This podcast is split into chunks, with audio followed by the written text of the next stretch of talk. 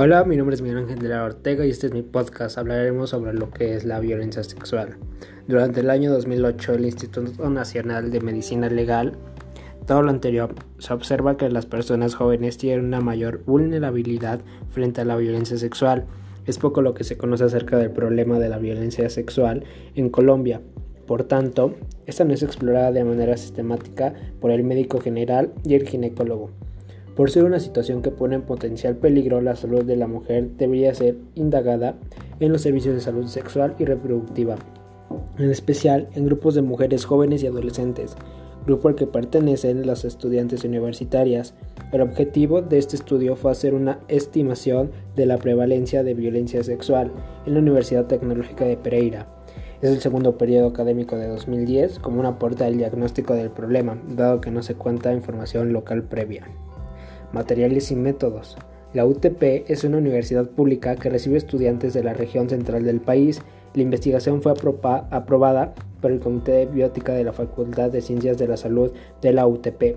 De un marco muestral de 10.441 estudiantes se definió una muestra aleatoria estratificada, de acuerdo con el porcentaje de estudiantes por programa y género BS del 5%, un nivel de confianza de 96% y un error muestral de 4%. Se definió una muestra de 125 estudiantes, la cual ajustó a 128 alumnos para incluir al menos un estudiante por cada uno de los programas dictados en la UTP. Se utilizó un instrumento previamente validado, facilitado por los autores, el cual se adecuó eliminando algunas preguntas que éste se ajustara a los objetivos de la investigación. Los estudiantes se contactaron por vía telefónica o correo electrónico y concertó una cita para explicar los conceptos relacionados con la investigación, firmar el consentimiento informado y desarrollar la encuesta que podían contestar vía internet o en papel.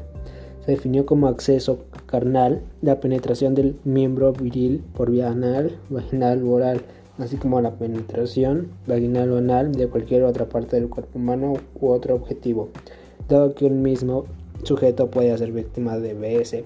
En varias ocasiones se determinó la prevalencia durante la vida universitaria de violencia sexual, acoso sexual y acceso carnal violento. Es decir, desde el ingreso a la universidad hasta el segundo semestre de 2010, los resultados se presentan como proporciones con su respectivo intervalo de confianza del 95%. Resultados. Reportaron 17 personas víctimas durante su vida universitaria por una prevalencia de violencia sexual en la estancia universitaria del 13%, de las cuales 11 fueron mujeres. Dos estudiantes fueron, dos estudiantes fueron violentadas 4 y 5 veces respectivamente. Se reportaron 25 casos de acoso sexual y 2 casos de, de acceso carnal violento para una prevalencia del acoso del 19,5% y de acceso carnal de 1,5%. El acoso más frecuente fue leve o verbal. El 48,15% de los casos ocurrieron en el primer año de, de permanencia en la universidad. En cuanto al lugar de ocurrencia de los hechos, el 59,25% sucedieron dentro de la universidad, siendo el lugar más frecuente el salón de clase.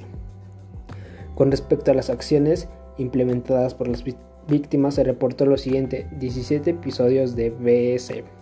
Este estudio informa que un 13% de los estudiantes de la UPT reportaron haber sufrido algún tipo de violencia sexual durante su vida universitaria, siendo el acoso sexual el tipo de violencia más frecuente. En la investigación realizada en la Universidad de Caldas, Caldas, el 52.1% de los eventos ocurrieron en las instalaciones físicas de la universidad, dentro de los cuales se encontraban aulas de clase y oficinas.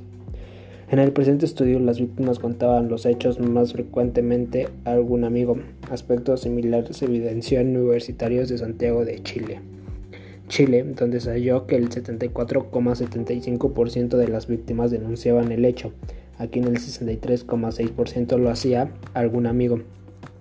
Se sabe que algunos motivos por los que la víctima no denunciaba son de considerar el evento un crimen, no estar segura de que el agresor quería lastimar, vergüenza, miedo a represalias o desconfianza en la reacción de la policía contra el agresor.